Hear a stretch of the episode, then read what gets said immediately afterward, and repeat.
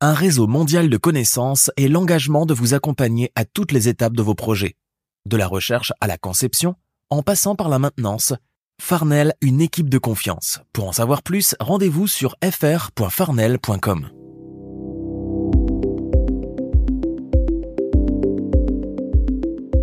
Bonjour, bonsoir au microphone, Bruno Gouliel-Lunetti. Très heureux de vous retrouver pour cette nouvelle édition de mon carnet. C'est l'édition du vendredi 28 juillet 2023. Au menu cette semaine, on va revenir sur la transformation de Twitter en X. On va également parler d'une expérience immersive qui marie sexe, désir et data qui prendra l'affiche à Montréal dans quelques jours. Et on va parler de la loi 25. Vous savez, celle qui a à voir entre les données personnelles et les organisations. Eh ben, on va faire le point sur euh, ce qui reste encore à faire pour être prêt pour septembre prochain. Et puis, il y a mes collaborateurs. Ils sont tous là cette semaine. Il y a Catherine Dupont-Gagnon qui nous parle de violence technologique, Luc Dupont du conflit des acteurs américains, Thierry Weber du réseau social Threads qui est toujours pas disponible en Europe.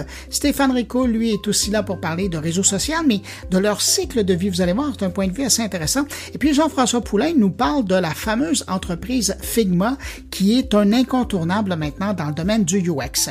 Juste avant de revenir sur l'actualité numérique de la semaine, je veux quand même saluer tout particulièrement quelques auditeurs de mon carnet. Salutations cette semaine à Nathalie Ouellette, David Clément, Simon Lahaye, Monique Gignac et Pierre Geoffroy, des fidèles de mon carnet. Merci hein, d'être là semaine après semaine. Et puis merci à vous qui m'écoutez présentement. Merci de m'accueillir ainsi entre vos deux oreilles. À tous, ben, je vous souhaite une excellente écoute. La tech en. Vous connaissez Radio Mon Carnet? C'est le meilleur du podcast Mon Carnet, diffusé 24 heures sur 24, 7 jours semaine. Avec plus de 1000 entrevues et chroniques proposées par Bruno Guglielminetti, Jean-François Poulain, Thierry Weber et Stéphane Ricoul. Pour écouter Radio Mon Carnet, c'est simple. Allez sur radiomoncarnet.com ou visitez le blog moncarnet.com.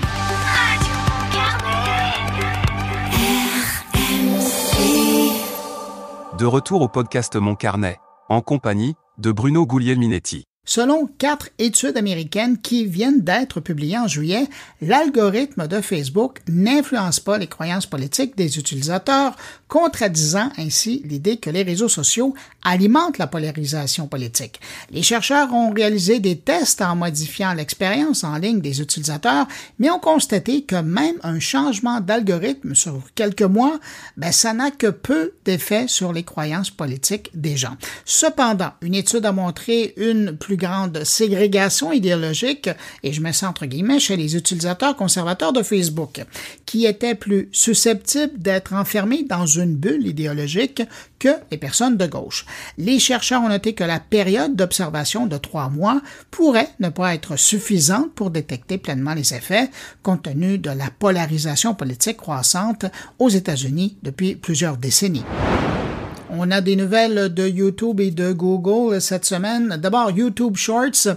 Ben, écoutez, c'est vraiment un succès écrasant avec plus de 2 milliards d'utilisateurs par mois. Évidemment, ça bat TikTok et Instagram Reels. Et euh, Google enregistre ainsi un chiffre d'affaires impressionnant de 7,67 milliards de dollars provenant des publicités qui sont maintenant présentées sur YouTube. La portée de Google s'étend au-delà des frontières traditionnelles qu'étaient les ordinateurs et les téléphones, touchant maintenant près de 150 millions de personnes sur des écrans de télévision connectés aux États-Unis et montrant des signes de croissance mondiale.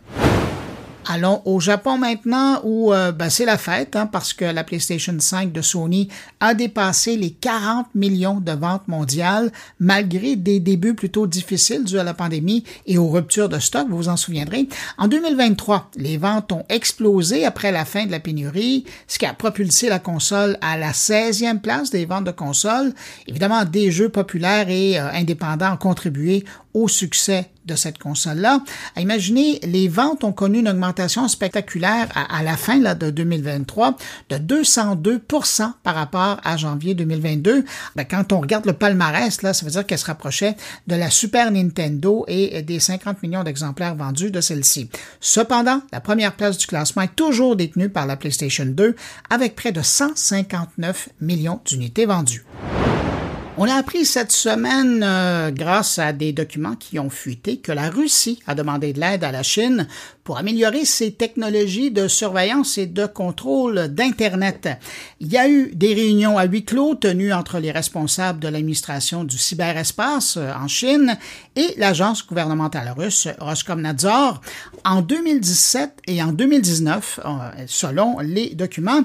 La Russie cherchait à perturber les outils de contournement tels que les fameux VPN et le réseau Tor, à pirater le trafic Internet chiffré et à réguler les plateformes de messagerie. En juillet 2017, le responsable de Roskomnadzor, euh, donc l'organisme russe, a demandé à une délégation chinoise de l'aider à étudier le système de censure et de surveillance d'Internet de la Chine connu sous le nom de Grand Firewall de Chine, ou, euh, en français ce serait le Grand Pare-feu de Chine, des discussions qui ont eu lieu entre les responsables russes et chinois et où la Russie a également sollicité des conseils sur la façon de réguler les médias de masse, les médias en ligne et les blogueurs individuels. Les deux pays ont donc euh, ensuite signé un accord de coopération en matière de lutte contre la diffusion d'informations interdites, ce qui a soulevé des préoccupations concernant la liberté d'expression à l'époque et aujourd'hui. Bien que les mesures de contrôle d'Internet de la Russie ne soient pas aussi avancées que celles de la Chine, elles se sont quand même améliorées technologiquement, surtout après l'invasion de l'Ukraine par la Russie l'an dernier. Alors, cette semaine, dans mon bref survol de l'actualité numérique de la semaine, vous m'excuserez si je ne parle pas personnellement de la transformation de Twitter en X. D'ailleurs, si le sujet vous intéresse, je vous invite fortement à aller voir du côté du compte YouTube ou TikTok de mon carnet. Oui, il y a un compte YouTube et TikTok, j'en parle jamais, mais c'est là, c'est mis à jour. Vous y trouverez trois entrevues que j'ai données sur le sujet. Non, je veux plutôt euh, aujourd'hui vous faire entendre les voix de quelques utilisateurs de Twitter. Enfin, aujourd'hui, des utilisateurs de X, à qui j'ai eu la chance de parler le lendemain de la transformation du nom du réseau pour connaître leur opinion sur le sujet. Merci aux gens qui se sont prêtés au jeu et notamment, vous allez le reconnaître, il y a mon ami Jérôme Colombin du podcast Monde numérique qui est venu partager son avis sur la chose. On écoute. Bonjour Patrick. Je, je suis pas capable de m'expliquer c'est quoi la logique derrière le fait de torpiller un des logos les plus reconnaissables sur presque toute la planète, on pourrait dire, pour quelque chose qui est complètement, qui est digne d'un étudiant du secondaire, sans vouloir insulter les étudiants du secondaire. euh, je suis pas capable d'expliquer ça, vraiment. Est-ce que vous pensez que vous allez continuer à utiliser euh, X maintenant?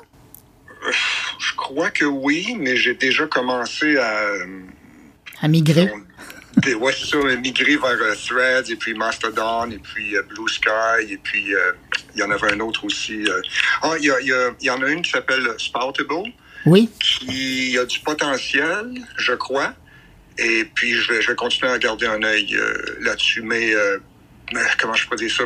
Comparativement au plan, au plan mégalomaniaque de Musk pour intégrer le commerce global et tout ça à X, euh, je crois que je vais attendre avant de, de, plonger, le, de, avant de mettre le pied dans, cette piscine-là, dans cette piscine-là. merci beaucoup d'avoir pris du temps pour répondre à mon invitation. C'est apprécié. Ça me fait plaisir. François, alors comment vous réagissez, vous, à ce changement de nom? Je suis très... Euh, je suis un peu perplexe parce que moi, euh, disons, j'avais... j'ai sauté dans le bain Tesla l'année passée. Ça, fait, ça va faire un an que j'ai ma voiture. Puis j'avais beaucoup d'admiration pour M. Musk avant qu'il achète Twitter. Puis euh, honnêtement, je trouve que disons que son comportement me surprend, ou je sais pas pourquoi ça me surprend. Peut-être que je l'ignorais avant, mais euh, je le trouve très, euh, on va dire, spontané ou il réagit beaucoup, peut-être hâtivement, je trouve. Est-ce que ça va faire en sorte que vous allez quitter ou vous restez pour voir un peu? Je vais voir. J'utilisais beaucoup Twitter pour justement euh, suivre des personnes comme vous, puis des nouvelles et tout. Je trouvais que c'était un outil euh, très utile. si, tu entendais quelque chose qui, se passait dans le monde, tu pouvais aller sur Twitter puis en, apprendre plus assez vite au lieu de faire le tour des, médias. Euh, et puis, à son arrivée, embrasser un peu les choses comme il sentait le faire. Maintenant, personnellement, je trouve que Twitter est, ancré, et est vraiment... Tu sais, t'achètes une entreprise de cette valeur-là, et puis tu décides de changer de nom. C'est comme acheter McDo, puis décider de changer euh, de nom de McDo, puis décider de viande, au lieu de vendre du bœuf, je vais vendre de la, viande chevaline. Il y a tout après changer un paquet de choses. Je ne sais pas si ça va, ça va le mordre par derrière un, jour, tout ça. Puis nous, je ne sais pas si, je sais pas pour vous, mais pour moi, la connotation de X, pour les Québécois, c'est genre Radio X. C'est le genre euh, des trucs un peu marginal. Autrement, je le comprends parce que dans son entreprise, il utilise euh, cette lettre-là à profusion. Là. Je sais pas, peut-être qu'il aurait pu avoir une, meilleure intégration entre Twitter et, le X. Comme je disais juste avant, Twitter, c'est rendu comme il y a des mots, tu sais, on, parle de tweet, on parle de retweet. c'est vrai. C'est comme dans le dictionnaire. Ben, merci beaucoup, François, d'être intervenu. Puis pour votre commentaire, va peut-être falloir apprendre à Xer maintenant, je sais pas. C'est ça. merci beaucoup, François. Salut. Euh, Ricardo, bonjour. Ah, moi, je n'arrive pas à comprendre pourquoi Elon veut changer de notre Twitter, qui, qui est depuis longtemps dans nos, dans nos habitudes. Comme disait François, on parle de tweeter, retweet. Et pourquoi il a décidé de changer le logo de On sait que, que, que c'est Twitter. Par contre, la lettre X, il y a beaucoup de choses qui utilisent X. Et en plus, X, c'est inconnu. Moi, je me pose la, question, qu'est-ce qui est derrière tout ça? Merci beaucoup. Bonjour, Jérôme. Bonjour, Bruno. Bonjour, tout le monde. Jérôme, comment tu réagis à ce passage de Twitter à X? Bah, Comme beaucoup de gens, euh, c'est pas indolore. C'est-à-dire qu'effectivement, euh, ça fait beaucoup réagir. Et moi, je suis assez partagé, en fait, parce que d'un côté, je me dis que, au fond, un chef d'entreprise a, tout à fait le droit, enfin, une entreprise a tout à fait le droit de changer de nom. Hein, c'est pas la première fois que ça arrive. Facebook a bien changé de nom. Euh, Google, d'une certaine manière, bon, a gardé Google, mais a aussi euh, introduit un nouveau nom avec Alphabet, etc. Mais en même temps, avec Twitter, euh, je pense qu'on s'y attendait vraiment pas parce que il y a malgré tout une forme d'attachement presque affectif à la marque Twitter. Bon, d'abord le réseau social lui-même qui est pas mal basé sur l'affect, mais le nom lui-même était euh, assez sympathique. Moi, j'ai jamais entendu dire des gens dire euh, c'est un nom idiot, etc. Même si ça faisait un peu un peu léger, c'est le cuit-cuit. Bon, mais mais il y avait une espèce d'empathie pour le nom de la société Twitter. Il y avait aussi un, truc tout bête, mais c'était un très jeu. Je parle au passé, euh, mais je oh, au présent parce que chez nous en Europe, c'est encore le présent. Euh, je sais que de ton côté, Bruno, ça y est, tu as basculé sur le nouveau logo, mais nous, euh, sur la version web, on a encore le petit oiseau bleu. Et en fait, ce logo, il est, très joli. Il avait été, c'était vraiment un, objet de design assez réussi. Donc, je trouve que c'est dommage que, bah, de se dire que ça, ça va disparaître. Et puis en plus de ça, le, le nom X, euh, effectivement, il y aurait tellement à dire là-dessus. Ça fait penser à, à l'inconnu euh, des équations, ça fait penser euh, au site pornographique, ça fait penser, ça fait presque un peu old school même, le côté X. Ah, je veux faire mystérieux, je vais appeler mon truc X. Bon, ça va, Google l'a fait avec Projet X, avec, enfin avec, je sais plus comment ça s'appelle, mais il y, a plein de trucs qui s'appellent X dans la tech. Alors c'est vrai qu'il y a une continuité chez Elon Musk parce qu'il a eu pas mal de sociétés et, de projets qui portaient ce nom-là, mais ça me fait un peu penser euh, à l'époque où on, appelait euh, tous les trucs qu'on voulait que ça fasse moderne, on appelait, on mettait 2000 derrière. Alors c'était euh, truc 2000. Enfin, chez nous, ça, le seul qui est resté, c'est c'est un opticien qui s'appelle Optique 2000. Donc c'est pour vous dire. Mais à une époque, tout était 2000. Bon, bref, finalement, ce X, il fait plus tellement moderne, il fait pas tellement tech, il fait un peu je veux pas dire ringard, mais presque. Et ça, ça encore, je trouve c'est assez dommage. Après, bon, ça c'est l'aspect un peu cosmétique, mais c'est important parce que c'est encore une fois, ça touche à l'affect, à l'affectif. Mais euh, maintenant, je suis très curieux de voir ce qu'il va faire de ce Twitter. Alors, je pense qu'effectivement, il va falloir mettre notre mouchoir là-dessus, dire adieu au Twitter qu'on connaît, euh, aux conversations enfiévrées, et on va découvrir autre chose. Et en revanche, là, je pense que ça va être assez intéressant parce que son projet de super app, ça peut être complètement un, gros bazar, mais ça peut aussi être quand même quelque chose d'intéressant. On a hâte de voir la suite, mais de toute façon avec Elon Musk, c'est toujours ça. On va de décisions apparemment absurdes en coming next, vite vite. Euh, allons à l'épisode suivant pour savoir ce qui va se passer. merci Jérôme d'être passé. Bonjour Thibault. Bonjour Bruno, bonjour euh, Jérôme. Euh, voilà, alors je suis, euh, comment dire, je suis utilisateur de Twitter depuis 2012. Et, moi, en fait, j'ai l'impression qu'on s'enfonce de, plus en plus. C'est-à-dire que déjà avec le, départ de, de Jack Dorsey, on avait déjà vu quelques petits changements, mais bon, voilà, ça restait plus ou moins fluide. Et puis on a eu euh, Musk qui avait racheté euh, toute l'histoire et finalement on s'est rendu compte que euh, c'était de pire en pire parce qu'on avait cette montée de l'extrême droite au niveau de, de du contenu, enfin comment dire, au niveau des, des, des, des utilisateurs qui arrivaient, donc il y avait cette montée de l'extrême droite, puis après il y a eu les blues où finalement c'était un peu la pagaille pendant plusieurs jours parce qu'il y avait des, des sociétés, des, des, des, journalistes aussi, des, même des célébrités qui perdaient leur, leur coche bleue. Mhm. Euh, donc il y avait ça d'un côté, et puis euh, moi j'ai l'impression que on s'enfonce de plus en plus parce que finalement Twitter, ça a quand même, c'est comment dire, c'est des microblogging, et donc il y a tout le monde qui était un peu en mode c'est chouette parce que on peut euh, créer du contenu. Et puis aussi, bah, on peut le partager, tout ça. Bon, on peut le faire un peu partout avec tous les réseaux sociaux maintenant, mais euh, Twitter avait cette, euh, a toujours d'ailleurs cette, euh, cet esprit d'instantanéité. Et donc finalement, on pouvait faire du contenu et puis voilà, ça pouvait être partagé assez facilement. Le problème, c'est que là maintenant, quand on regarde des, tweets un peu euh, par hasard, on voit que Blue ressort en premier, quoi, en fait. Et, Musk a voulu tout parier sur, euh, sur cette histoire de, Twitter Blue qui va probablement se devenir X Blue ou alors, euh, je sais pas moi, X Dark ou, ou X, je sais pas, Black ou quelque chose du genre. Et le problème, c'est que, bah, finalement, moi, je pense que ça devient de, de, pire en pire et, euh, et moi, j'ai envie de, partir tout simplement. Le problème, c'est que bon, moi, ça fait des années, des années que je suis là. Bon, voilà, depuis 2012, donc euh, vous comptez 11 ans. Euh, moi, je suis étudiant, mais je suis aussi journaliste et donc étudiant en journalisme de fait.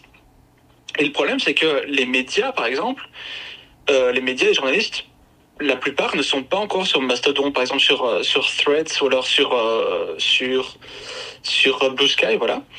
Et c'est ça un peu le problème parce que moi je me dis j'ai envie de partir, mais finalement tout le monde reste au même endroit. Et qu'est-ce que je pense de ce passage? C'est simplement que euh, je sais pas, on, on empire les choses et euh, cette idée de WeChat d'ailleurs, elle est pas si mauvaise que ça.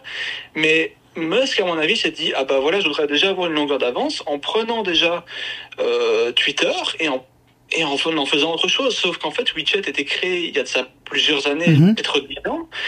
Et pour moi, WeChat était vraiment, euh, comment dire, au boom d'Internet aussi, il y, a, il y a de ça 10 ans. Et que maintenant, ça va être compliqué de dire, ah ben voilà, euh, vous pourrez peut-être plus utiliser, enfin, vous pouvez peut-être utiliser une alternative à, à PayPal, et puis vous pouvez utiliser une alternative à, à- au microblogging aussi. Donc finalement, l'aspect WeChat n'est pas si mauvais, mais on, on change les habitudes de tout le monde en fait, sauf que tout le monde n'est pas d'accord. Il y a eu, euh, il y a eu Musk qui avait fait par exemple un, un sondage pour dire est-ce que je dois démissionner en tant que CEO. La plupart disaient oui. J'ai vu différents sondages aussi euh, hors Blue pour dire est-ce que ce, ce changement vous affecte, vous pensez qu'on devrait rester sur Twitter? La plupart pensaient euh, qu'on devait rester sous le nom Twitter simplement parce qu'on avait nos habitudes, on a, on a, on a grandi avec ça et euh, enfin moi beaucoup plus. Et, euh, et donc voilà quoi. Je pense que ce sera de pire en pire tout simplement. Ouais. Ben, merci encore euh, d'avoir accepté mon invitation et que. Ah, il y a ActuTech. Bonjour. Bonjour Bruno, comment allez-vous? Ben, ça va très bien. Merci euh, d'être là. Alors, comment vous vivez, vous vivez ça, ce passage de Twitter à X? Ah ben en fait j'ai été très surpris hier en fait déjà de voir l'annonce parce que on savait déjà que depuis un, un- un bon moment il voulait faire une super application euh, Elon Musk. Mais euh, honnêtement, ouais, en, en plein dimanche, euh, sur, sur ma terrasse au soleil, euh, je vois débarquer cette news et je me dis non, pas déjà, ils sont en train de faire un rebranding complet euh, de Twitter. Euh, je me suis posé d'abord pas mal de questions en me disant, bah déjà pour les URL, comment ça va fonctionner? Parce que si, si tout passe par x.com, euh, que vont devenir les... Même s'ils redirigent pendant un temps, ça va être le bazar. Puis moi qui, qui ai un site internet avec plein de boutons de partage, bah, je me dis, bah tiens, va falloir refaire tous les toutes les petites icônes avec l'oiseau bleu qu'on avait avant. euh, voilà, ça c'est très surprenant de mon côté en tout cas. Ben, merci. Avec plaisir. C'est vraiment apprécié. Alors, il y a Odessa qui est intéressé de partager son commentaire. Bonjour, Odessa. Bonjour, merci de votre invitation à me faire parler. Honnêtement, ça changera pas grand-chose pour moi. Je m'étais déjà abonné bien avant. J'ai pas du tout, enfin, je suis pas journaliste, je suis pas euh, une personne célèbre ni connue pour quoi que ce soit. Euh, néanmoins, euh, je pense que il y a aussi un, un besoin pour Elon Musk d'appropriation parce que Twitter, bah, je veux dire, il l'a récupéré en vol. Euh, c'est son petit joujou. Il a envie d'en faire euh, une, une application euh, concurrence à, à Chat, je crois. Enfin, je sais plus le nom de la WeChat, ouais. l'application chinoise. WeChat, voilà, pardon. Et euh, il me semble quand même que, enfin voilà, c'est peut-être dans la continuité de SpaceX, il me semble. Hein. Je suis pas certaine, je suis pas très euh, connaisseuse en la matière, mais il me semble que c'était aussi pour, euh, pour euh, on va dire, uniformiser sa marque. Voilà. En tout cas, pour moi, ça va pas changer grand-chose. Néanmoins, pour ceux qui en sont encore des résistants de l'abonnement, parce qu'il faut savoir une chose, là, Twitter c'est très addictif. Pour avoir participé à beaucoup de space et en avoir organisé moi-même, c'est très addictif aussi. Il faut, se l'avouer. Hein, c'est en matière d'addiction. moi, qui suis très intéressée par les neurosciences, j'ai pu remarquer à quel point euh, Twitter c'était un des réseaux les plus addictifs qui soit. Euh, personne ne quittera l'application. En tout cas, ceux qui sont là depuis euh, des années et ceux qui s'en servent tous les jours euh, voilà, ne vont pas quitter l'application. Ceux qui résistent encore vont s'abonner. Surtout, euh, je pense aux journalistes, je pense à ceux qui ont un intérêt, même financier pour plus tard, parce que bientôt, euh, ceux qui auront plus de 5 millions d'impressions seront rémunérés. En tout cas, je crois que c'était 5 millions d'impressions, je suis pas certaine. Donc certains y voient un projet financier et entrepreneurial intéressant. Voilà, puis je m'arrêterai là. Je vous remercie de m'avoir donné la parole.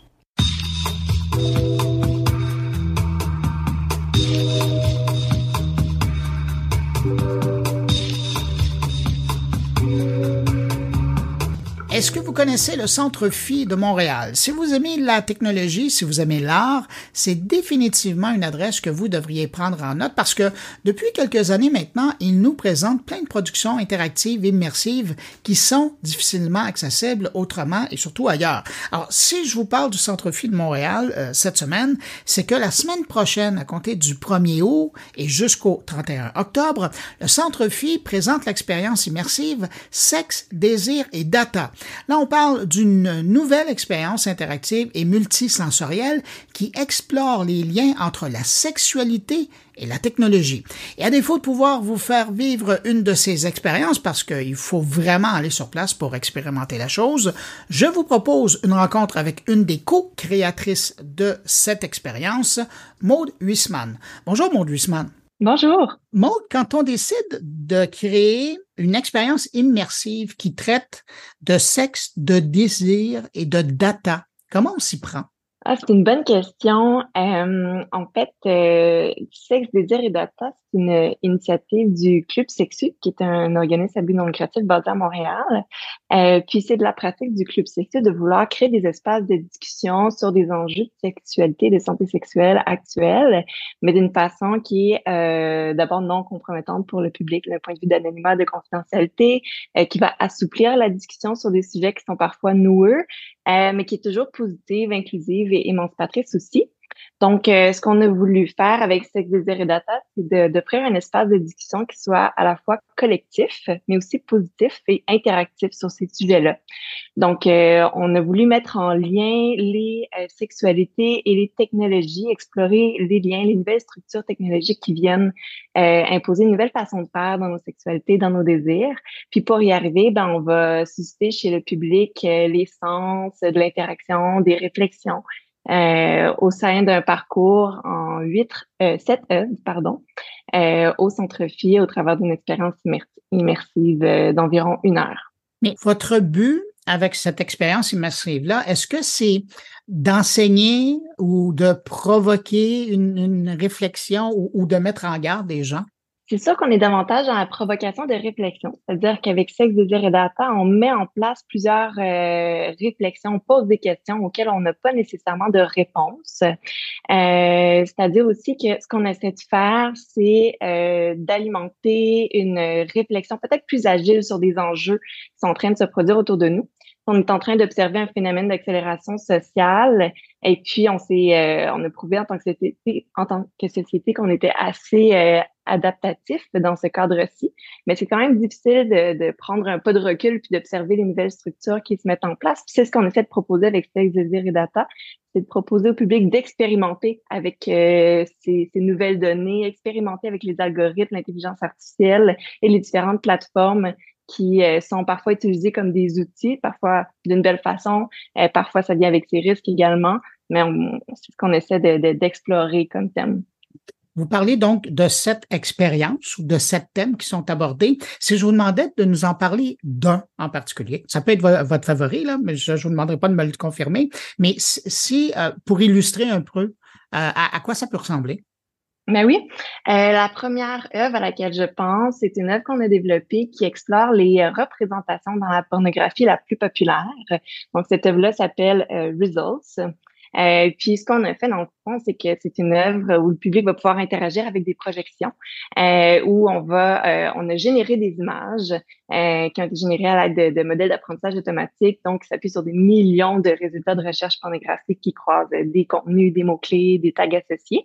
Puis ce qu'on vient révéler avec ces, ces représentations-là, puis l'utilisation de l'intelligence artificielle pour les faire ressortir, c'est qu'on révèle les différents biais, les biais raciaux, les biais culturels, sexuels, de genre et de pouvoir qui se mettent en place dans les contenus euh, pornographiques de masse. Puis euh, on s'est rapidement rendu compte qu'on était capable de, faire de la pornographie assez réaliste, mais c'est pas ça qu'on avait envie de faire. Donc, ce qu'on a fait avec cette œuvre-là, c'est que de manière assez euh, innovante et nouvelle, on est allé détourner les chemins peu traditionnels, je pourrais dire, de l'intelligence artificielle pour créer quelque chose de nouveau, puis explorer comment on peut briser ces représentations-là aussi, puis comment on peut permettre à l'aide des des humains qui travaillent avec ces intelligences artificielles-là de faire différemment puis d'explorer des nouvelles formes d'érotisme qui sont peut-être exemples de ces biais-là. Là, c'est intéressant ce que vous mentionnez parce que vous parlez d'utiliser l'intelligence artificielle là-dedans. Euh, une expo comme la vôtre, là, ça se monte pas en un mois. Ça fait un moment, probablement, que vous étiez en train de travailler là-dessus. Puis, dans les derniers mois, on a vu l'importance qu'a pris l'intelligence artificielle, les bons effets et les mauvais effets, notamment dans la pornographie. Euh, est-ce que ça, c'est venu changer? Est-ce que, votre, par exemple, cette œuvre-là a évolué au fil de, de, son développement parce que la technologie vous permettait d'avancer ou de proposer autre chose comme expérience?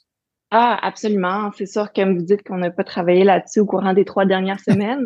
Donc, on a dû euh, faire preuve d'adaptation aussi avec les, les, les l'innovation la, des nouvelles technologies, comment elles s'adaptaient. Ben, nous, il fallait travailler avec ces nouveaux outils-là. Euh, ça a énormément évolué. Puis, dans le fond, je pense qu'au début, cette œuvre-là, elle devait même pas utiliser l'intelligence artificielle pour traiter de ce sujet-là. Puis, ça a fini par en faire office. Mais à quel moment vous avez euh, décidé de, de l'intégrer?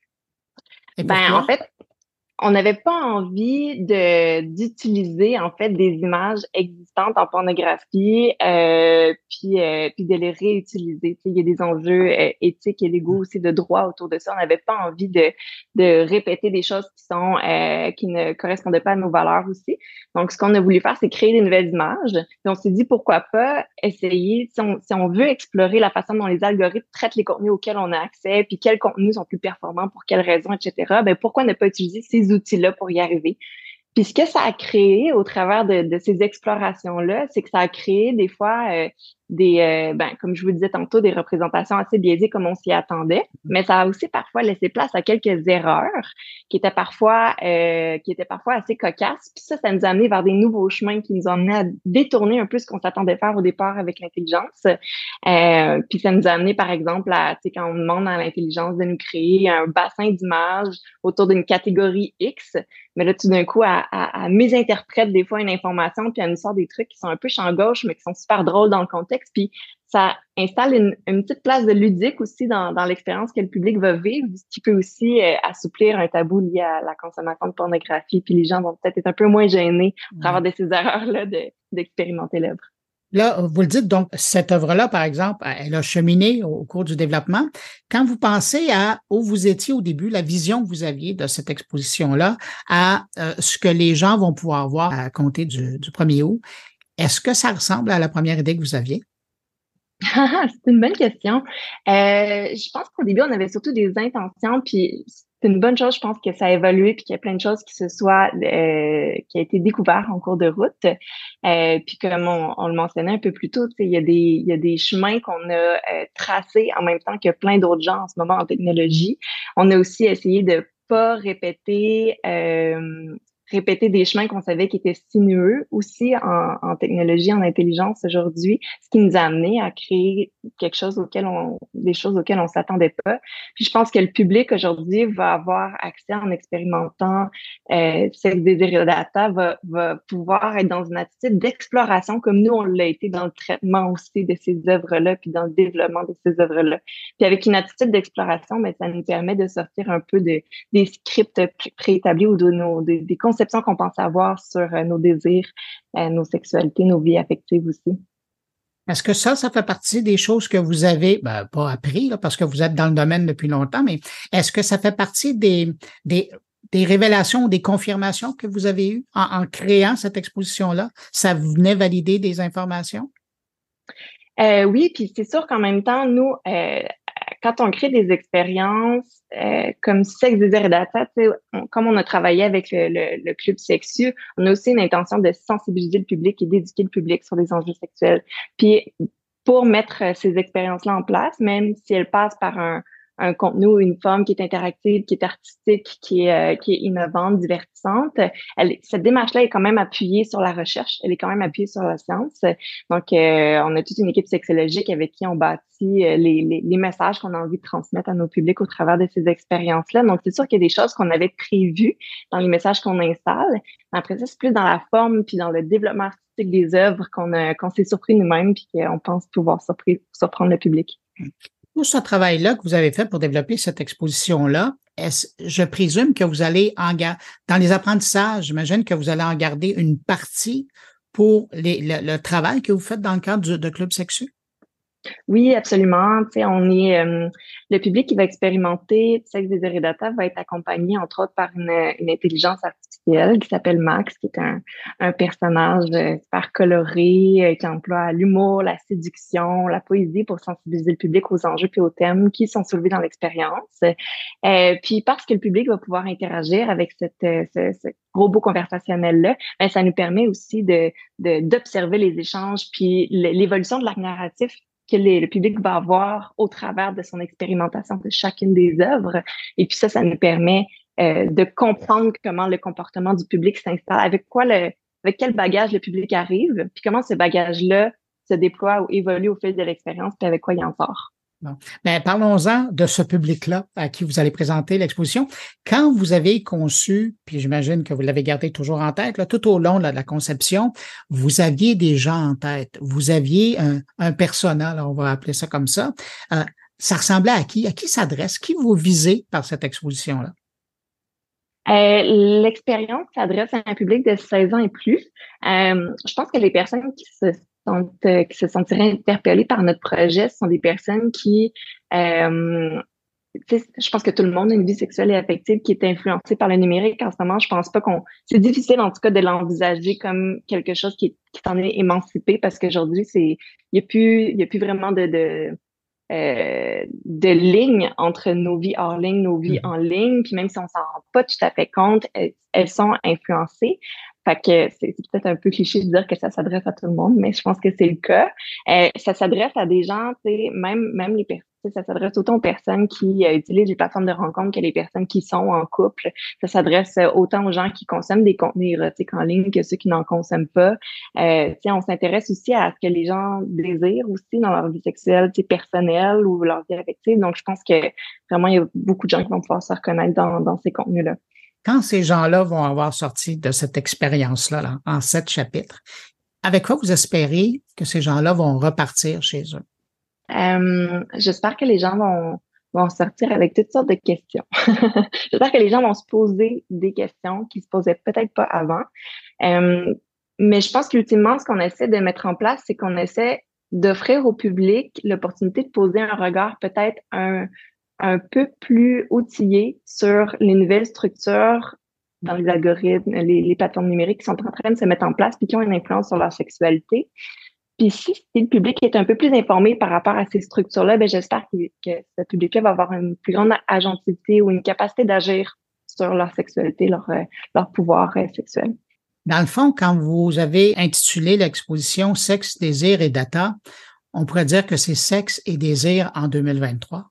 Ça pourrait être ça, oui, mais je pense pas que ce soit parce que vous, vous, vous euh, l'avez dit dans cette année, dans l'absolu, dans ouais. Parce que vous l'avez tellement bien dit tout à l'heure, on n'a plus cette barrière, on n'a plus cette ligne fine entre la vie en ligne, la, la vie réelle entre guillemets, là, parce que la vie en ligne est aussi réelle. On échange des commentaires, on a des émotions. Pour euh, Club Sexu, est-ce que c'est c'est une nouvelle étape? Est-ce que vous pensez faire d'autres expositions? Est-ce que vous pensez la, la faire tourner? Qu'est-ce que vous allez faire avec ça?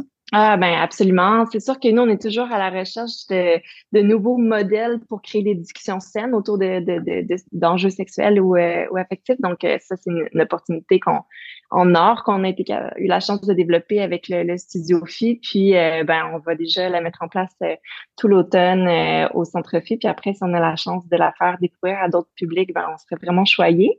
on a déjà, au Club Section, on met déjà en place des, d'autres formes d'événements, de campagnes euh, de contenu, des fois en ligne, des fois hors ligne, mais ça, c'est vraiment un, format nouveau qu'on explorait, puis j'ai aucun doute qu'on que, que, ce que ça met en place, c'est très favorable pour sensibiliser euh, la population à, des enjeux parce que on, travaille avec l'affect, on travaille, on permet aux gens de rencontrer des narratifs différents, on travaille beaucoup avec le témoignage, on permet aux gens d'explorer avec tous ces sens ces sujets-là, ces enjeux-là on est tellement loin d'une approche de sensibilisation qui est clinique ou qui est biologique. Je pense que ça fait du bien aux gens de pouvoir explorer ces thèmes-là d'une nouvelle façon, puis euh, définitivement euh, à, continuer d'explorer dans les prochaines années.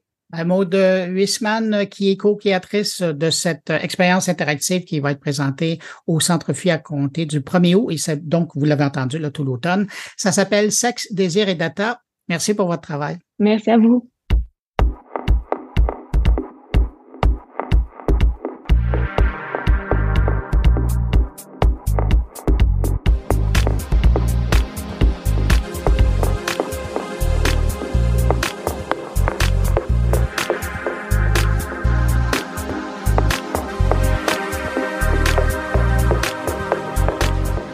Septembre dernier, entrée en vigueur au Québec la loi 25, également connue sous le nom de la loi modernisant des dispositions législatives en matière de protection des renseignements personnels. À partir de ce moment-là, les organisations ont dû mettre en place des choses pour être conformes à la loi.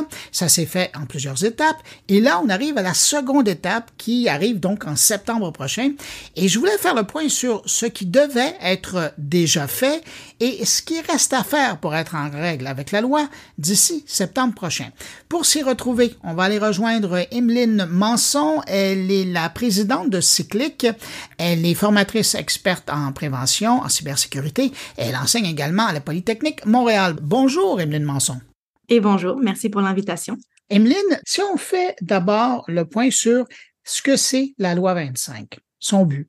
Alors, c'est une loi déjà qui existait avant, mais qui a été modernisée. C'est-à-dire que, c'est, et c'est son nom, c'est la loi modernisant les dispositifs, les dispositions législatives en matière de protection des renseignements personnels. Donc, on garde son souffle après avoir dit tout ça, mais grosso modo, c'est ça, c'est la protection des renseignements personnels. En fait, le gouvernement et c'est Québec, c'est provincial comme loi, on s'est aperçu qu'il y a quand même beaucoup de fuites de données, des incidents de confidentialité dans les dernières années. Et là, on veut resserrer la vis un petit peu et on veut que les organisations ou les entités, les individus qui collectent des renseignements personnels soient responsables de ces renseignements-là et mettre des mesures pour les protéger. Parce qu'avec tout ce qui s'est passé dans les médias, voilà, c'est un petit peu l'idée. Et l'objectif numéro un, c'est de donner un meilleur contrôle aux citoyens, aux citoyennes sur leurs propres données, d'avoir le pouvoir de poser un petit peu plus de questions, de valider ce qui en et aussi d'avoir un peu plus de recours en cas d'incident de confidentialité. Alors là, cette loi-là, elle a été déposée il y a un moment maintenant et déjà en 2022-2023, il fallait commencer à faire des choses. Qu'est-ce qu'il fallait aujourd'hui, là? On est à la fin juillet. Qu'est-ce qu'on devait avoir fait euh, en date d'aujourd'hui? Deux choses sont importantes. On est délinquant, délinquante aujourd'hui, et je dis ça avec de l'amour, bien entendu, et pour agacer on doit avoir maintenant nommé un ou une responsable de la protection des renseignements personnels. Ça, il faut savoir que par défaut, c'est le rôle de la plus haute autorité de l'organisation. Donc, peut-être que c'est la première fois que vous en entendez parler aujourd'hui de ce RPRP, de ce responsable. Par défaut, c'est quand même le rôle de la plus haute autorité. Donc, il y a quand même quelqu'un qui occupe ce merveilleux poste, possiblement sans le savoir. Étape 1, lui dire. Donc, ce serait la première étape. Ensuite, il y a plein de sous-étapes par rapport au responsable. On doit aussi afficher les coordonnées sur le site web, mais c'est grosso modo la première le responsable doit être nommé, il a des responsabilités, bien entendu, mais c'est le premier aspect. Le second. Mais, j'aimerais ça revenir justement parce que tu le disais, et, cette personne-là, bon, c'est beau qu'elle soit connue à l'intérieur de l'entreprise, mais le public et, les entreprises qui font affaire avec cette, avec cette entreprise-là, cette organisation-là, doivent le savoir. Ça doit être public. On doit être capable de le contacter.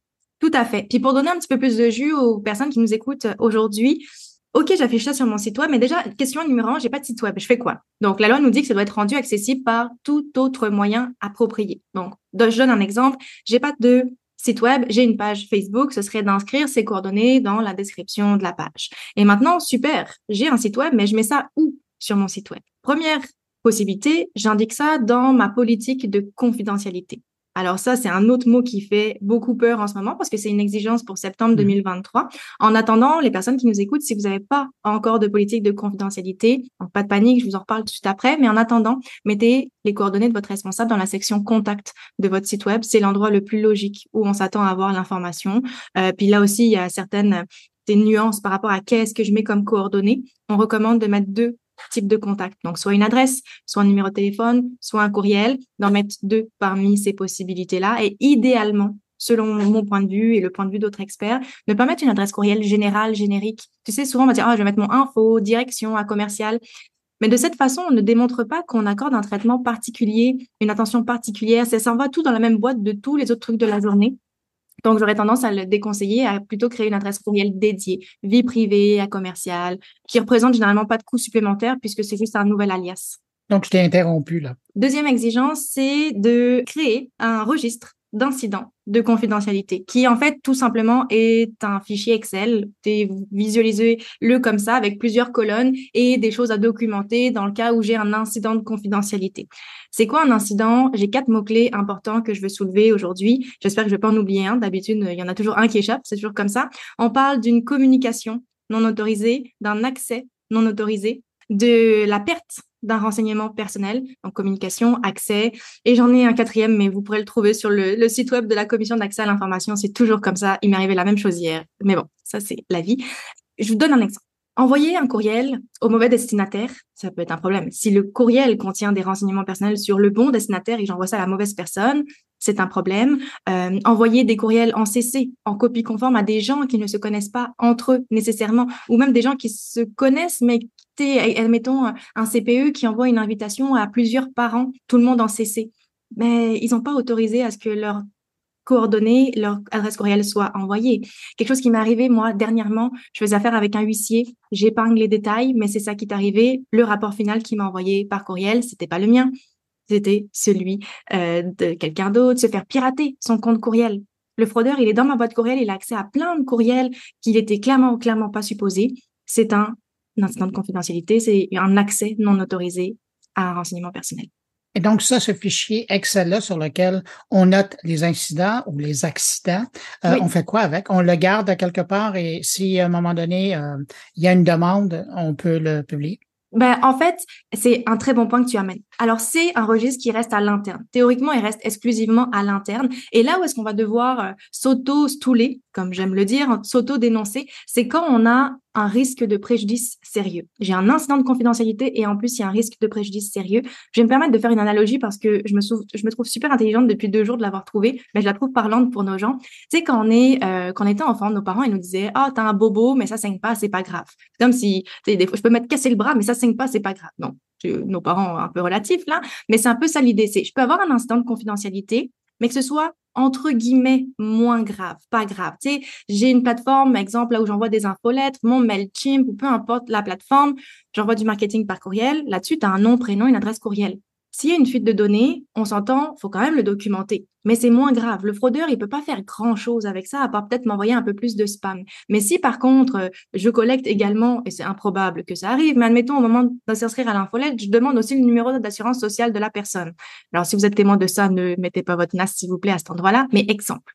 Mais là, avec cette information-là, qui est un numéro d'assurance sociale, c'est beaucoup plus sensible et un risque de préjudice sérieux, c'est le fait que l'information qui a fuité pourrait porter atteinte à la réputation de la personne, pourrait porter atteinte à son dossier de crédit, lui faire perdre sa job, et ainsi de suite, et ainsi de suite. Donc, c'est un petit peu l'idée. Et là, en cas de préjudice sérieux, je dois informer la commission d'accès à l'information et je dois également à viser les personnes concernées pour qu'elles puissent prendre des mesures de leur côté aussi. Alors, ça, c'est ce qu'on aurait dû faire aujourd'hui. Et si on regarde ce qui reste à faire, est-ce qu'il nous reste du temps avant que la loi soit vraiment mise en place et euh, est force de loi?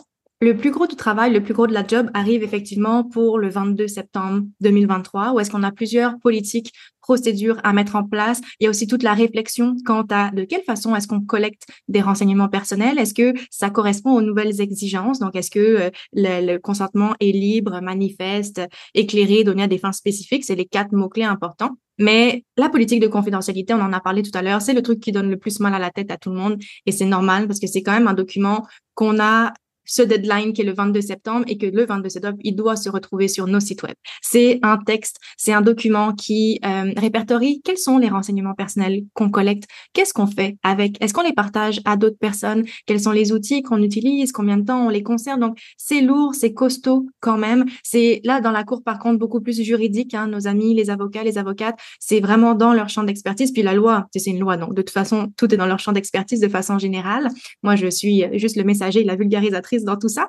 Mais euh, c'est vraiment la politique qui donne le plus euh, mal à la tête. Moi, ce que je recommande aux gens, j'en vois et j'en vois passer et j'en lis beaucoup des politiques. Un truc bête qu'on oublie, c'est de mettre la date de mise à jour de la politique. Des fois, on, se casse la tête, on travaille fort, puis là, on met pas de date de mise à jour. Fait que quelqu'un qui est sur notre site web, il sait pas trop si on est conforme ou non. Donc, juste de mettre de quelle date ça vient, on sait qu'on a travaillé dessus, que c'est pas quelque chose qui date de 2019, 2020. Donc, c'est un élément par rapport à la politique.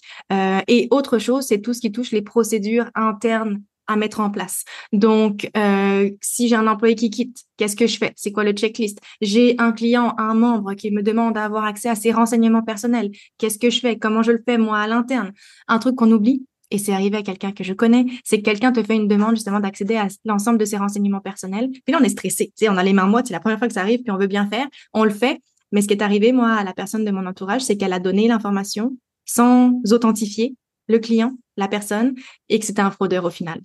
il faut s'attendre à ce que nos amis les fraudeurs exploitent ces portes d'entrée-là. Et ça, je le vois aussi de plus en plus. Je dévie un petit peu, mais tu vas comprendre où je vais. Je le vois de plus en plus par rapport au courriel. Tu sais, habituellement, nous, en tant qu'experts, on dit faites attention aux liens, faites attention aux pièces jointes, ne cliquez pas là-dessus. Et de plus en plus, ce qu'on voit, c'est des gens qui se font pirater le fraudeur prend le contrôle de la boîte courriel et demande des renseignements personnels. Hey, est-ce que tu peux me confirmer le numéro de téléphone de telle personne, s'il te plaît? Ça, c'est le fraudeur qui le demande pour continuer sa collecte. Donc ça, c'est une tendance qu'on voit aussi beaucoup. Et ça va dans le sens de ce que je disais par rapport euh, aux procédures. Emeline, euh, les gens qui veulent suivre de plus près cette loi 25 et donc, parce que là, ça, a été, euh, on, a survolé ce qui, qui doit être fait, mais si on va avoir plus de détails, le meilleur endroit pour trouver l'information, c'est où? Alors, le site web de la Commission d'accès à l'information, c'est eux les régulateurs, c'est eux qui gèrent tout ça. Leur site web est quand même très, très bien fait. Je trouve que la façon dont il est euh, structuré, donc le site de la commission d'accès à l'information, euh, de mon côté, je publie aussi quand même beaucoup de choses, donc n'hésitez pas à aller faire un petit tour. Mais je dirais, si vous voulez du contenu vulgarisé,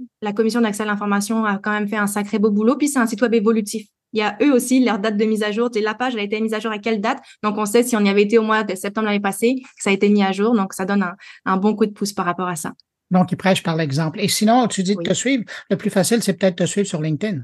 LinkedIn, effectivement, YouTube aussi, on a plein de petites capsules vidéo pour susciter l'intérêt et ainsi de suite. Donc, euh, euh, c'est pas mal les places, effectivement.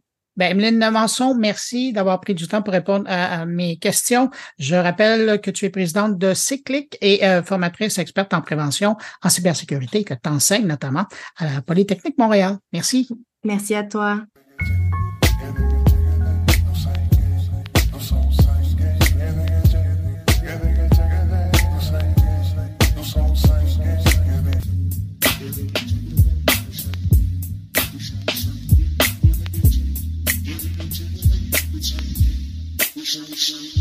Et comme je vous le disais au début du podcast, tous mes collaborateurs sont là cette semaine, alors ça me fait plaisir de les présenter. D'abord, on commence avec le professeur Luc Dupont, qui s'intéresse au conflit de travail des acteurs américains. Cette semaine, on se parle de la grève des acteurs et des scénaristes d'Hollywood. C'est la première fois depuis 1960 que les acteurs et les scénaristes de concert sont en grève. Sur le strict plan économique, on parle de manque à gagner de 4 milliards de dollars par mois pour l'industrie du show business en Amérique euh, du Nord. Et selon la plupart des observateurs, c'est une grève qui pourrait durer plusieurs mois et ce pour trois grandes raisons. D'une part, l'industrie du streaming, contrairement à la perception populaire, traverse une séquence extrêmement difficile. Dans le cas de Disney, par exemple, on perd au moment où on se parle 2,5 milliards de dollars par année. Donc, l'époque des 100 milliards de dollars en investissement du côté de la production de nouveaux contenus dans l'industrie du streaming, c'est une époque qui est absolument révolue. Deuxième problème, sur le plan historique, lors des dernières négociations majeures, donc les négociations de 1960, on était dans un tout autre modèle, le modèle de la télévision classique avec ABC, CBS, NBC, donc les fameux networks, les réseaux, le broadcasting. À l'époque, la nouvelle saison à la télévision débutait en septembre pour une raison assez simple. C'était le début des budgets publicitaires pour les euh, nouveaux modèles de voitures à la télévision. Donc, historiquement, la télévision a toujours fait débuter sa nouvelle séquence d'émissions au mois de septembre. On parlait à l'époque pour une saison complète, donc automne-hiver, de 22 épisodes. Alors, sur le strict plan, encore une fois, du boulot, et pour les acteurs et pour les scénaristes, c'était une époque faste. Aujourd'hui, du côté du streaming, pour couper, donc, pour rentabiliser davantage les opérations, les séries sont de plus en plus courtes. On parle maintenant de séries qui durent 5, 6, 7, 8 épisodes. Donc, pour le scénariste que pour l'acteur, soudainement, on passe d'une époque où décrocher un boulot dans une, dans une série, ça voulait dire travailler au moins une année, à une époque où décrocher un boulot dans une émission, dans un nouveau programme, dans une nouvelle série, ça veut dire avoir du boulot pour à peu près trois mois. Autre nuance d'importance, encore une fois, qui est générée par les nouvelles technologies, c'est toute la notion de rediffusion des séries. Donc, ces contenus qui sont rediffusés après quelques mois, quelques années. Dans les années 60, c'est un problème qui commençait à se poser et donc on avait prévu dans les contrats des acteurs et des scénaristes, on avait prévu des clauses à cet égard-là. De nos jours, à l'ère du euh, streaming, évidemment, c'est une notion qui est beaucoup plus floue. Comment rémunérer les acteurs et les scénaristes? Et je rappelle pour la petite histoire qu'avec l'arrivée des stations de télévision spécialisées dans les années 80 partout à l'échelle mondiale, cette notion de rediffusion-là, elle est devenue absolument centrale. À certains moments, on estimait par exemple que la série Star Trek, qui avait été conçue au milieu des années 60, elle était systématiquement, à peu près toujours, présentée à quelque part, à n'importe quel moment de la journée autre problème significatif. Et celui-là, il est en transformation et il est en développement. C'est toute la question de l'intelligence artificielle. Les acteurs et les scénaristes ont compris qu'à l'horizon, un problème majeur, la possibilité de générer des scénarios grâce à l'intelligence artificielle, de générer l'editing, la correction de ces scénarios-là, par l'intelligence artificielle, la possibilité du côté de, des acteurs de reprendre une voix, reprendre une posture, reprendre un visage et de construire de toutes pièces de nouveaux contenus. Ce sont des choses d'ailleurs qui se font déjà actuellement. Je pense par exemple à Paul Walker qui est décédé il y a plusieurs années et qui pourtant donnait le sentiment d'être présent dans les derniers films de Rapide et Dangereux. Je pense également à un acteur lors de la, du tournage de Gladiateur qui était décédé donc durant le tournage. Et grâce à l'image synthèse, on avait réussi à créer quelque chose qui ressemblait étrangement à l'acteur en question. Évidemment qu'aujourd'hui, on est dans un tout autre euh, univers. On est dans un univers aussi du droit à l'image, un concept qui a été développé initialement par Frank euh, Sinatra. Euh, et ça explique pourquoi Hollywood est particulièrement sensible à ce concept-là. Les lois à cet égard-là en Californie sont particulièrement exigeantes. Donc, l'intelligence artificielle qui risque de redéfinir complètement la manière de concevoir, d'imaginer, de développer des concepts de films, de mettre aussi face à face euh, les acteurs les uns euh, avec les autres. Ce qui est remarquable, c'est qu'au moment de cette euh, négociation, l'ensemble des grandes plateformes, je parle de Disney, de Paramount, de Warner, de Netflix également, jure qu'il n'est pas question de recourir à l'intelligence artificielle pour bâtir d'éventuelles émissions, d'éventuelles idées de programmes ou de contenu. Ce qui est assez remarquable, donc, c'est que cette semaine, sur le site de Netflix, on est à la recherche de quelqu'un dont la spécialité, c'est l'intelligence artificielle. Si ça peut vous intéresser, c'est un salaire plutôt intéressant. On parle de 900 000 dollars par année. Comme quoi, l'industrie du cinéma, l'industrie du divertissement également, dans son ensemble, est confrontée à des changements technologiques qui vont la transformer de fond en comble dans les prochaines années.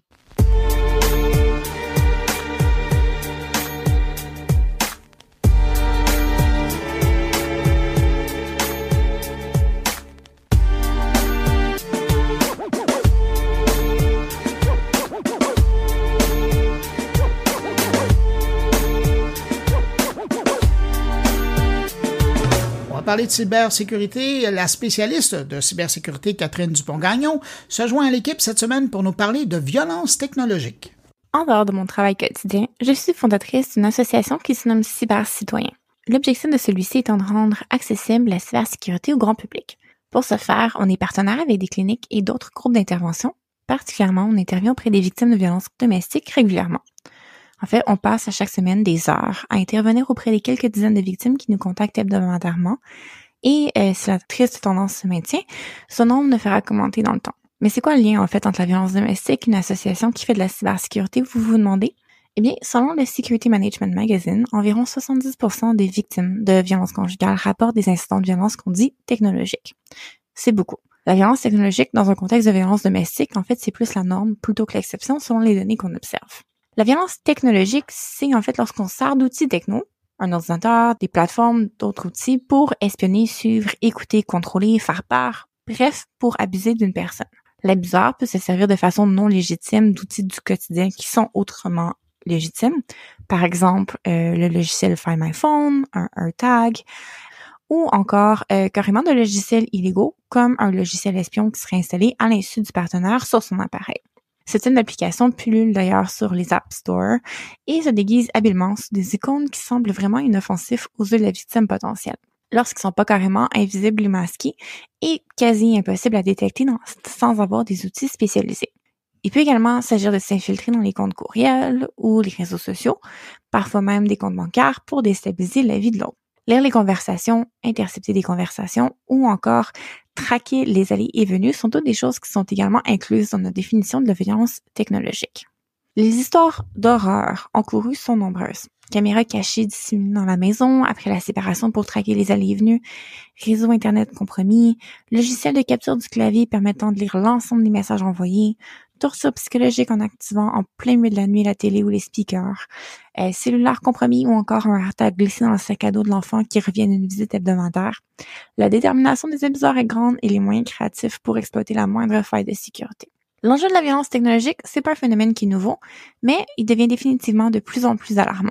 Ce type de violence, en fait, rend les séparations encore plus difficiles, surtout lorsque notre abuseur peut s'infiltrer dans notre poche à notre insu, figurativement, et nous suivre un peu partout, même plusieurs mois après la rupture. Ce phénomène complique énormément la vie au refuge car les, victimes qui s'échappent sans savoir qu'elles sont suivies peuvent, par inadvertance, être suivies jusqu'au lieu qui devait être sécuritaire.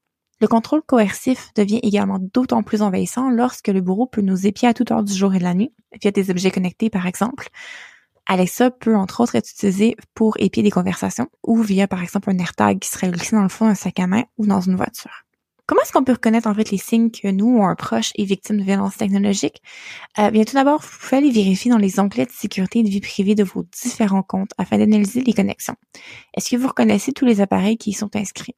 Est-ce que votre partenaire semble savoir où vous êtes ou des, des détails de conversation qui ne devraient pas être connus sans que vous compreniez pourquoi? Est-ce que votre appareil téléphonique surchauffe, consomme anormalement des données ou encore c'était une façon bizarre? Il y a beaucoup à vérifier, mais de se familiariser avec les signes d'avertissement, c'est important en fait pour reconnaître les situations problématiques. Prenez le temps de consulter également dans les paramètres de votre modem les appareils qui sont connectés à votre réseau Wi-Fi à la maison. N'hésitez pas à déconnecter tout appareil non reconnu. Quoi faire sinon si vous croyez être victime de violence technologique? Pas de panique, il y a beaucoup de ressources qui existent déjà. Euh, L'organisme Rebâtir, entre autres, propose des ressources légales. Les cliniques de protection contre la cybercriminalité là, parmi les différentes universités vont offrir aussi leur aide, tout comme des associations comme Cyber Citoyen ou encore le Clinic to End Tech Abuse du Cornell University qui propose la documentation et des checklists pour sécuriser nos différents comptes. N'hésitez pas non plus à contacter la police si vous sentez être en danger immédiat. Surtout, il faut s'éduquer sur nos outils techno et avoir en place une bonne hygiène numérique. Ne laissez pas le contrôle de vos comptes et actifs numériques dans les mains d'un partenaire, peu importe combien vous lui faites confiance dans le moment présent. Éduquez-vous sur les façons de sécuriser vos différents comptes cruciaux et évitez d'utiliser des mots de passe faciles à deviner ou des questions de sécurité dont les réponses seraient évidentes à quelqu'un qui vous connaît intimement. Si vous ou un proche croyez être victime de violences technologiques, n'hésitez pas à aller chercher de l'aide et du support.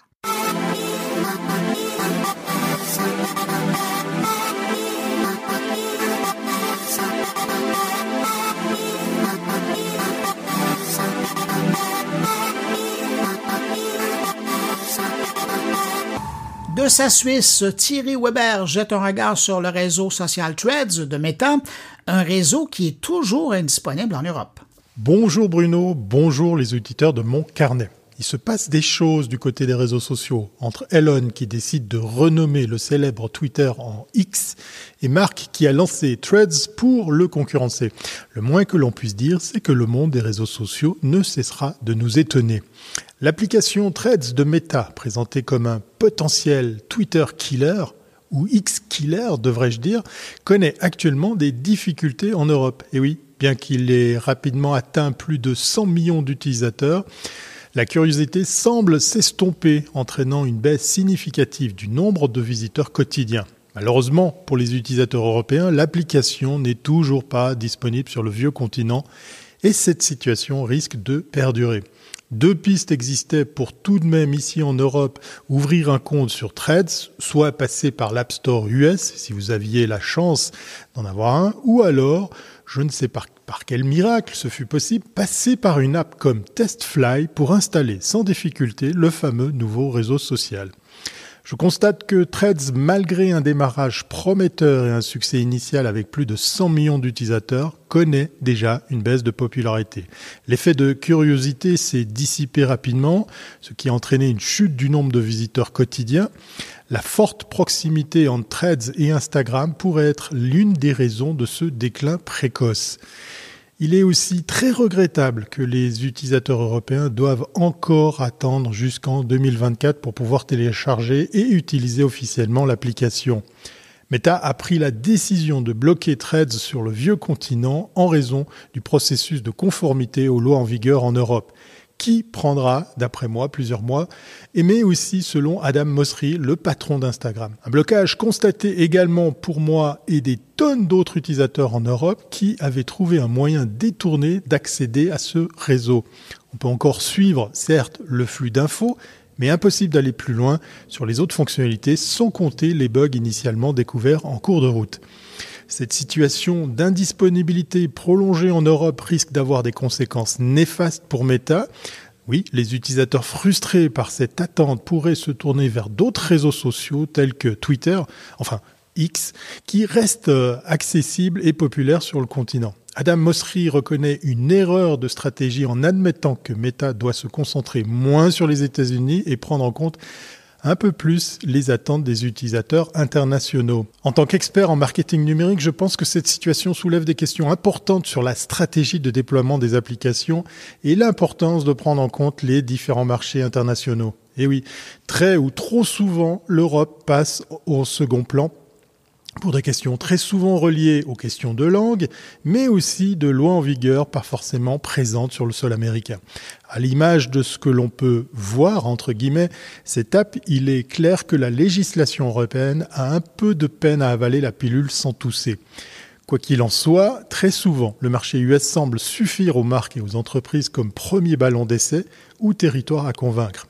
Dommage pour le reste du monde. Allez, je vais continuer à surveiller l'évolution de Threads et de son impact sur le marché européen. En attendant, vous pouvez toujours me trouver sur Twitter, enfin, je veux dire sur X, bien évidemment. Euh, D'ailleurs, on dit tweeter ou Xer maintenant, ça va être un peu compliqué. Là encore, un mauvais choix marketing, c'est mon opinion, de la part d'Elon Musk. La réponse et oui, sans hésitation, je crois qu'il a fait une bourde en renommant ce célèbre réseau social au petit oiseau bleu. C'est bien dommage. Mais voilà, on en parlera une autre fois. Allez, communiquez bien, portez-vous bien et à très bientôt si c'est pas avant.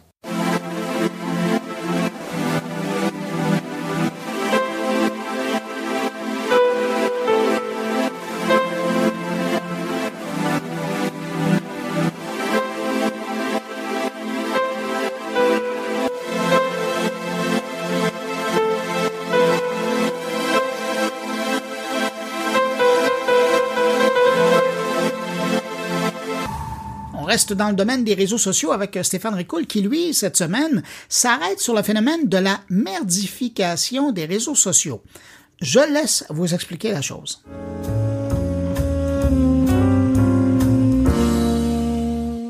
Lorsqu'une entreprise parvient à dominer son marché et donc à se rendre indispensable pour les utilisateurs, elle peut commencer à les exploiter, à exiger des prix élevés et ou diminuer la qualité de son bien ou service, sans trop perdre de la demande.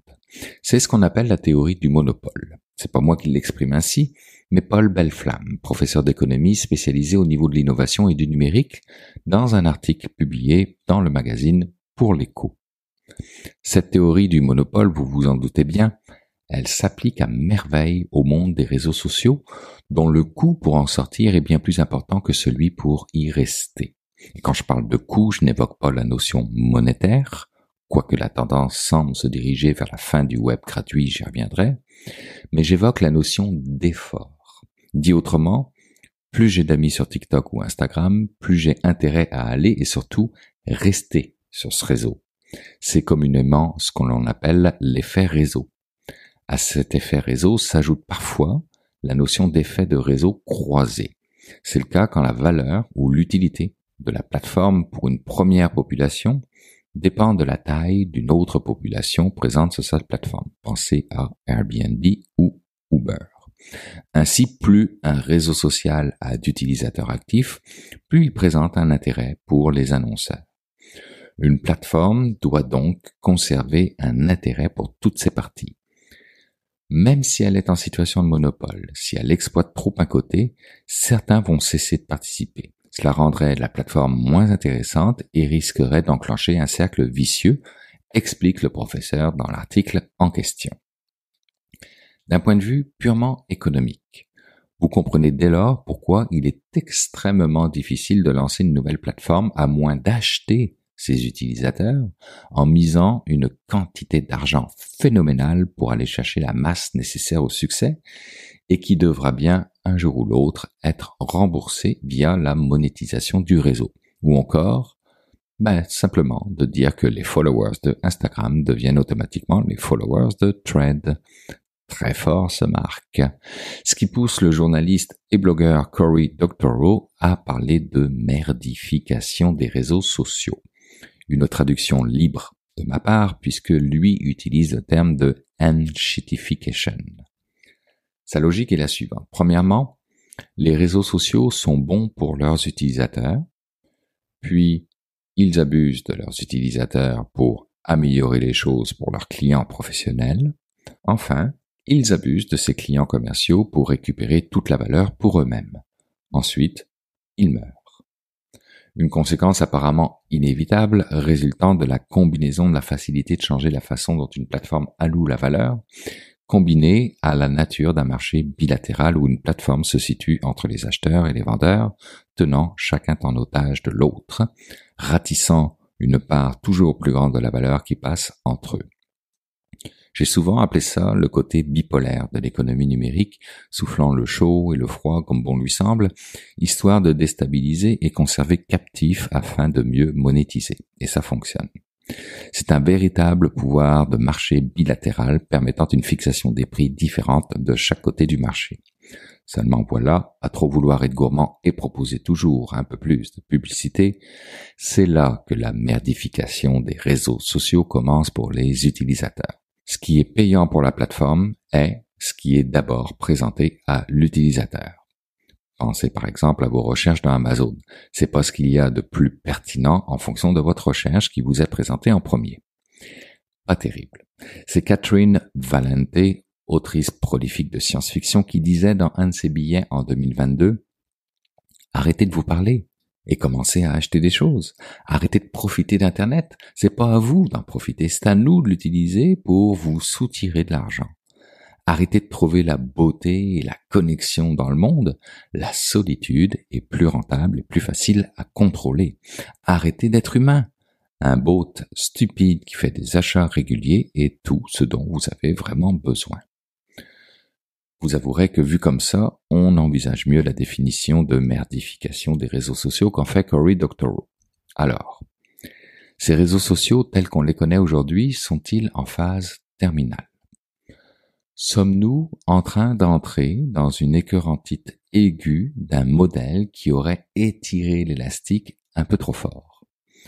Sommes-nous à la veille de vouloir payer pour un Internet dans lequel nous aurions la sainte paix commerciale et dans lequel nous redeviendrions des humains connectés entre eux? Le problème, c'est qu'aujourd'hui, avec un marché constitué d'une poignée d'entreprises monopolistiques ultra riches et confortables dans leurs positions respectives, les alternatives se font rares. Et quand elles tentent une percée, nos monopoleurs préférés les rachètent tout simplement et les intègrent dans leur stratégie finalement de merdification. Et ça va loin leur affaire. L'intelligence artificielle générative en est un bon exemple. On va réussir à vous montrer ce que l'on pense que vous avez le goût de voir et on va réussir à vous en convaincre en plus. Question authenticité, on repassera. Cory Doctorow mène une réflexion certes provocatrice, on s'entend, avec son principe de enshitification, mais néanmoins lucide jusqu'à un certain point.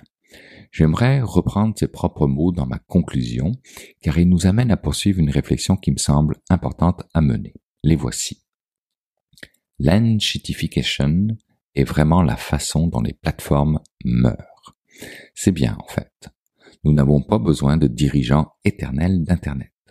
C'est normal que de nouvelles idées, de nouvelles façons de travailler émergent l'accent des législateurs et des décideurs ne devrait pas être de préserver la séance crépusculaire des plateformes mourantes. Notre politique devrait plutôt se concentrer sur la minimisation des coûts pour les utilisateurs lorsque ces entreprises atteignent leur date d'expiration. La consécration de droits, comme de bout en bout, signifierait que peu importe à quel point une plateforme zombie deviendrait auto-cannibale, les orateurs volontaires et les auditeurs volontaires resteraient toujours en contact les uns avec les autres.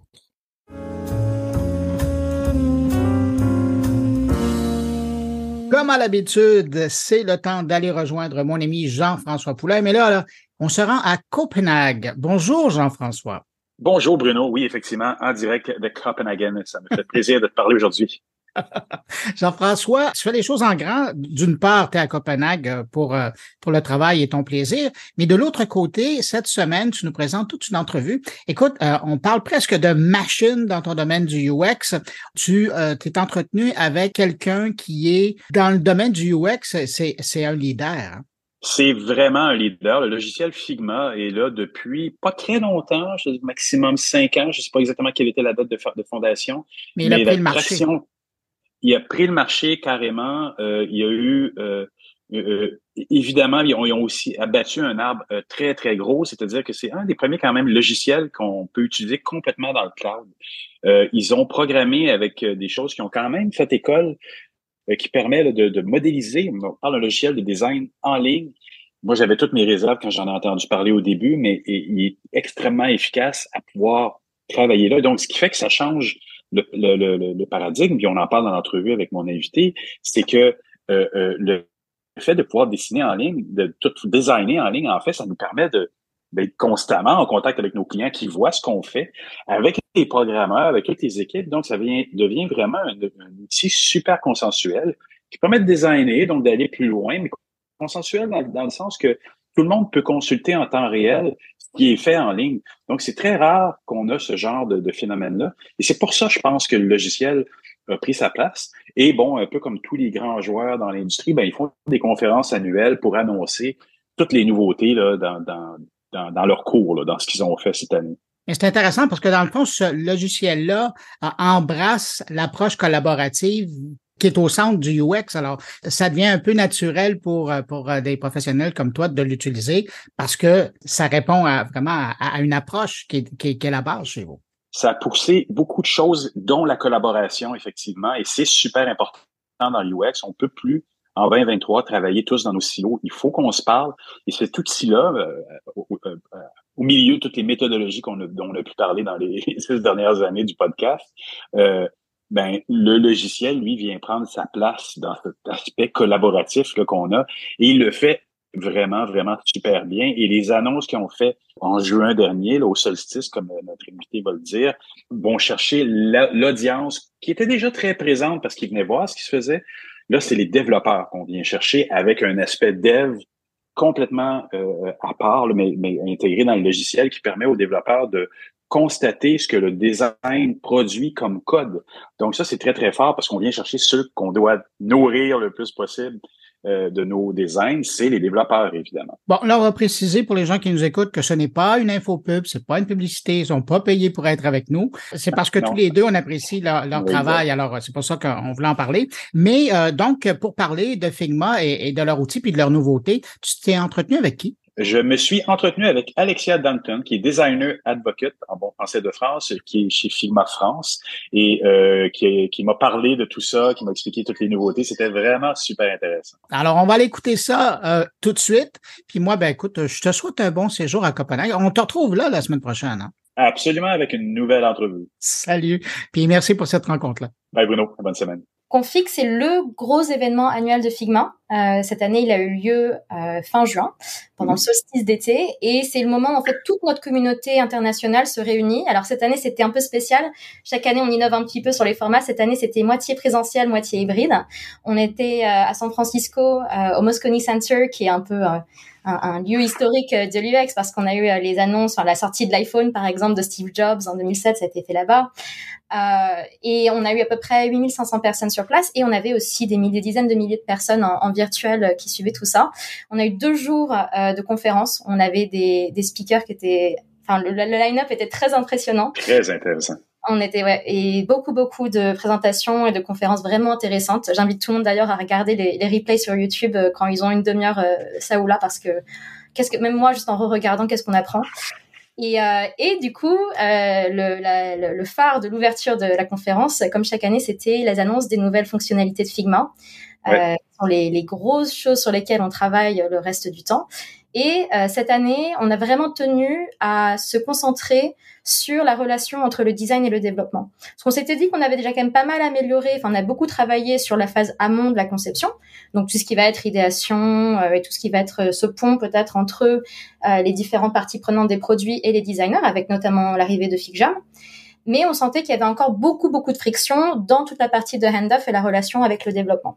Et donc, toutes les, tout ce qu'on a sorti cette année, ça va vraiment dans cette direction d'essayer de créer tous ces ponts de communication et d'essayer de encourager et les designers et les développeurs à créer des langages communs. Euh, parmi les grosses euh, sorties, donc il y avait le Dev Mode, évidemment, qui euh, très attendu, très bas, attendu peut-être parce que je pense que c'était un peu plus une surprise. On n'en avait pas trop trop parlé euh, en, en, en, amont, mais qui, je pense, va changer énormément de choses, beaucoup de processus pour quasiment toutes les équipes parce que tout le monde a des équipes de développement. Euh, et qui du coup est un espèce de nouvel espace dédié aux développeurs euh, qui permet en fait justement de simplifier tous ces processus de handoff euh, en améliorant la navigation des fichiers, en offrant mhm. une vraiment centrée sur les usages que les développeurs ont de Figma aujourd'hui en tant que viewer, mais qui ajoute beaucoup beaucoup de fonctionnalités de documentation, de comparaison de changements, de versionning, etc. qu'il n'y avait pas encore avant. Euh, à côté de ça, ça c'était très attendu. Euh, on a les variables qui sont sorties, qui sont en fait la, euh, la version, on va dire, de Figma euh, sur les design tokens. Donc, c'est des design tokens plus plus, euh, vont même au-delà fonctionnellement. Euh, on a des variables du coup de couleurs, de chiffres, de text strings, de boolean. C'est juste un début. On est encore en train de travailler dessus. On sait qu'il y a, il y a encore fonctionnellement des choses à couvrir, mais euh, c'est quelque chose qui permet en fait de créer des thèmes et de changer entre des thèmes de façon beaucoup plus rapide. Quand je dis des thèmes, c'est par exemple light mode, dark, mode. Ça oui, peut être aussi, c'est vrai. Bah oui, ça peut être aussi par exemple un thème en anglais versus un thème en français. Euh, ça peut être des thèmes par euh, par device, par plateforme. Ça peut être un thème mobile versus un thème web. Et du coup, ça débloque beaucoup beaucoup de workflow. Puis surtout, en fait, ça rapproche euh, ce qu'on fait côté design et les décisions qu'on prend de des décisions qui sont prises côté développement. Et donc, on commence à amener les logiques de, des deux expertises vers une expression commune. Et enfin. Et j'ai lu quelque part, j'ai lu quelque part, euh, juste rapidement comme ça, j'ai lu quelque part également que un tiers des utilisateurs de Figma sont des développeurs justement. C'est énorme. Je, je ne doutais pas du tout. Je peux, on peut, ben, oui un peu parce que quand même, évidemment, on envoie nos designs à des développeurs qui doivent les consulter. Mais un tiers, c'est énorme. C'est quand même énorme comme clientèle pour Figma là. Tout à fait, tout à fait. Puis on voit bien qu'en fait, au final, le travail qu'on fait, il se fait pas en isolation avec juste les designers. Le travail qu'on fait, il se fait évidemment main dans la main avec les développeurs parce qu'on voit à quel point ils sont déjà impliqués, même sans pouvoir vraiment mettre la main dans les fichiers et en ayant beaucoup de pain points encore, euh, enfin avant l'arrivée du dev mode. Déjà malgré tout ça, ils étaient déjà très impliqués sur l'outil, ils étaient déjà très présents dessus. Alors peut-être qu'en termes de, de temps, c'est pas exactement les équivalences, mais en tout cas en termes de de de, bah, de l'intégration dans leurs usages de tous les jours. Moi, tous les développeurs avec front-end, j'entends, avec qui euh, j'ai travaillé, euh, ils connaissent tous Figma et ils, se, ils sont tous des opinions très fortes, par exemple sur comment est-ce qu'un fichier Figma doit être euh, comment est-ce qu'ils peuvent dans les oui. etc. Euh, donc il y avait oui, parce qu'ils en, parce qu'ils en dépendent de plus en plus de, de, ce bon rangement, de cette bonne structure. On y reviendra tout à l'heure sur la créativité, mais ils en, ils en dépendent d'un designer qui sait parler leur langage à un niveau, euh, au niveau de, quand ils font leur, leur design, les, les, les les, les, designers sont en train de parler le langage des front-end, des programmeurs de, de, de première main. Là. Ah, pas de souci. C'est intéressant ce que tu dis parce qu'effectivement, Figma, je pense, a déjà beaucoup rapproché juste par le fait que ce soit une plateforme ouverte et collaborative, accessible dans le web, euh, a déjà beaucoup rapproché en fait les développeurs et les designers. Mais effectivement, DevMode, ça va encore un, un, un, un étape plus loin parce qu'aujourd'hui, enfin jusqu'à l'arrivée de DevMode, il y avait beaucoup de travail côté designer en fait. C'était soit on choisissait de passer beaucoup de temps sur le handoff pour créer toute cette documentation autour de euh, mettre des annotations, mettre des dimensions, mettre des commentaires, etc., etc. Euh, en espérant peut-être que le développeur allait les voir et encore on n'était pas trop sûr. Et aujourd'hui en fait avec le dev mode on commence à supporter de plus en plus de ces on va dire des choses qui devraient être automatisées. On les supporte de plus en plus de façon native. Donc on enlève un peu cette charge côté design puis aussi un petit peu de charge côté développement parce que du coup ils n'ont pas à aller creuser euh, eux-mêmes à la main pour trouver les informations dont ils ont besoin. Tout est centralisé à un endroit et tout est automatisé.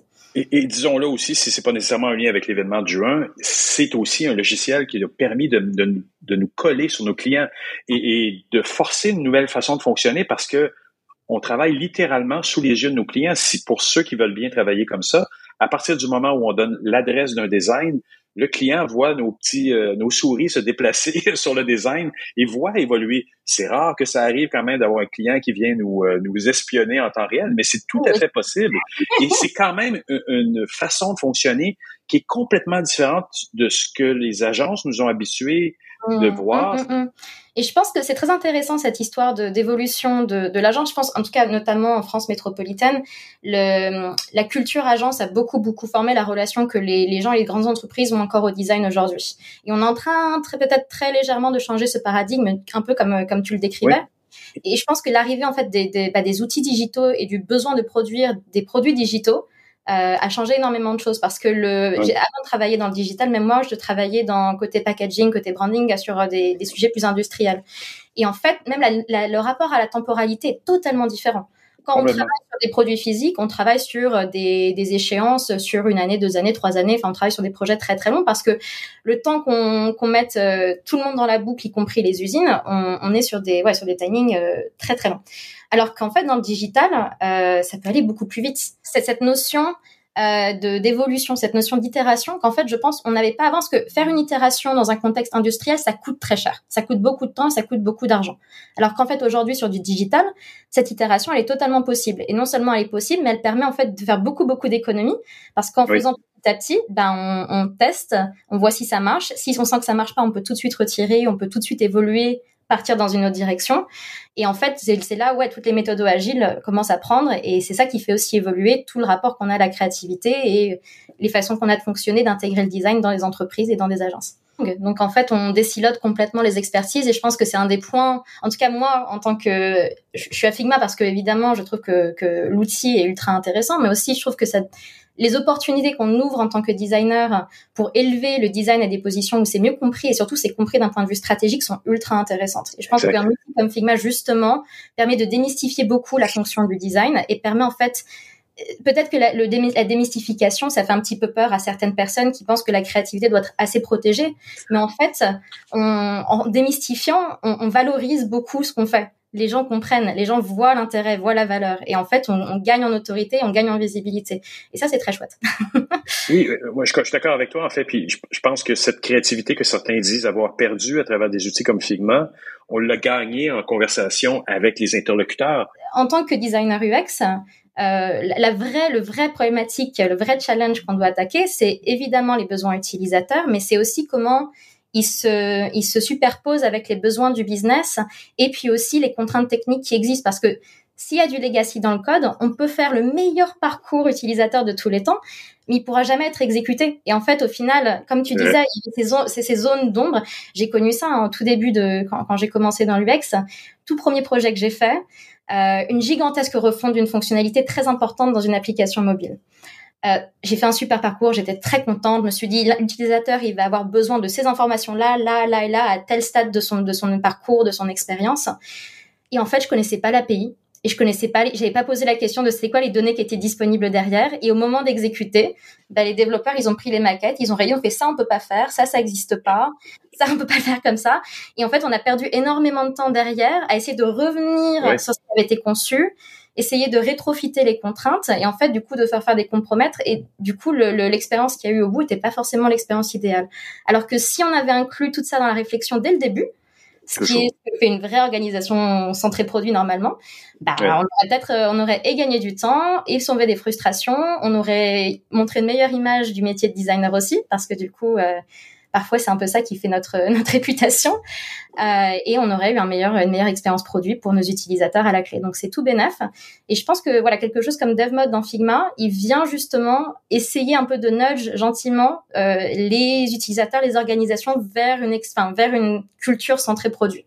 Et je pense que même, même par exemple, on parle beaucoup des développeurs front-end parce qu'évidemment, on collabore avec eux le plus au jour le jour, mais toutes les parties prenantes. Et je pense que Figma, on, a beaucoup ça en tête et on se dirige vers ça, c'est-à-dire d'inclure non seulement les développeurs front-end, c'est une évidence parce qu'encore une fois, comme tu disais tout à l'heure, un tiers des utilisateurs actuels, on sait déjà qu'il y a ces, interactions quotidiennes qui se font. Mais effectivement, euh, des analystes d'affaires, euh, des développeurs back-end, évidemment, parce qu'ils ont un impact. Et toute cette architecture-là, peut-être qu'elle existe quelque part dans une source of truth, sur un, un, un, confluence ou sur un autre outil, mais parfois on n'a pas forcément en tête où la trouver, comment aller chercher les informations, avoir tout le monde sur la même plateforme sur un board de type un FigJam, bah, ça permet tout de suite de, de savoir, enfin, ça amène ces conversations de façon beaucoup plus organique. Euh, et puis, je pense même euh, jusqu'à jusqu'à des expertises marketing parce que c'est pas tout oui. construire un bon produit, mais en fait derrière, il faut que les gens qui parlent du produit savent de quoi il s'agit et savent en parler de la bonne façon à ses utilisateurs. Et malheureusement, les designers, on n'est pas on n'a pas nécessairement le réflexe de dire bon telle page doit faire telle chose doit appeler tel document tel document ou tel API ou autre. Là j'ai vu qu'il y avait une connexion à travers le dev mode qui nous permettait de faire des liens avec Confluence Jira qui sont des outils de documentation utilisés par les analystes d'affaires. Est-ce que je me suis trompé en voyant ça euh, quelque part dans, non, dans, dans le dev mode là? C'est bien là? C'est le cas. Et c'est le cas, c'est le cas exactement depuis DevMode explicitement. Donc DevMode permet de faire des appels vers des plugins qui sont des plugins spécifiques à, à cette vue-là et du coup qui seront spécifiques bah, aux usages des développeurs, hein, qui leur permettent de faire appel à des tickets Jira ou alors carrément de créer euh, des tickets Jira qui sont liés à des frames, donc à des, par mm. exemple, à des composants spécifiques ou à des maquettes spécifiques. Euh, il y a aussi des plugins qui permettent oui. de faire des intégrations directement avec Storybook, avec GitHub. Donc là, c'est vraiment des usages plus simples oui, pour oui, les développeurs. Forcément. Tout non, à non, fait. Très bien. Et, euh, et ça permet justement de, bah, si ça se fait notamment au niveau des composants, c'est-à-dire que du coup, au niveau des instances, on va pouvoir retrouver toutes ces connexions et on pourra avoir tout qui est lié dans une grande machine. Puis c'est sans parler euh, des API du coup de Figma qui permettront aussi de synchroniser une partie de la documentation qui peut exister déjà à de multiples endroits directement avec mmh. les composants, les maquettes qui sont qui sont concernés. Tout à fait. Et je pense que même beaucoup de designers aujourd'hui voient que euh, dans des entreprises peut-être plus grandes, effectivement, un peu plus, enfin moins, on va dire moins digital native, moins tournées sur le digital parce que leurs corps de métier sont pas forcément là-dessus. Aujourd'hui, une grosse, enfin les, décisionnaires sont souvent côté tech, sont souvent côté IT. En fait, pour débloquer les choses, parfois il faut on est un peu obligé de, de travailler main dans la main avec eux. C'est pas forcément mal du tout. Mais effectivement, en fait, euh, renforcer la, la, la marque, enfin l'empreinte de Figma dans ces, euh, enfin dans cette expertise-là, fait qu'aussi, bah, ça va nous bénéficier nous en tant que designer indirectement parce que ça nous relie à des gens qui ont déjà pas mal d'influence éventuellement dans les organisations. Merci vraiment beaucoup pour cette entrevue. Merci beaucoup, Jean-François. Eh ben voilà, c'est ainsi que se termine cette édition de mon carnet. Merci à mes invités, merci à tous mes collaborateurs qui étaient là cette semaine, Catherine Dupont-Gagnon, Luc Dupont, Thierry Weber, Stéphane Ricoul et Jean-François Poulain. Merci d'avoir été euh, là euh, cette semaine, c'est très apprécié. Finalement, un dernier mot et c'est à vous, vous qui avez écouté cette émission jusqu'à la toute fin. Très heureux d'avoir passé ce bout de journée avec vous. Alors, on se donne rendez-vous vendredi prochain pour une nouvelle édition de mon carnet. Entre-temps, ben, passez une excellente et puis surtout, portez-vous bien.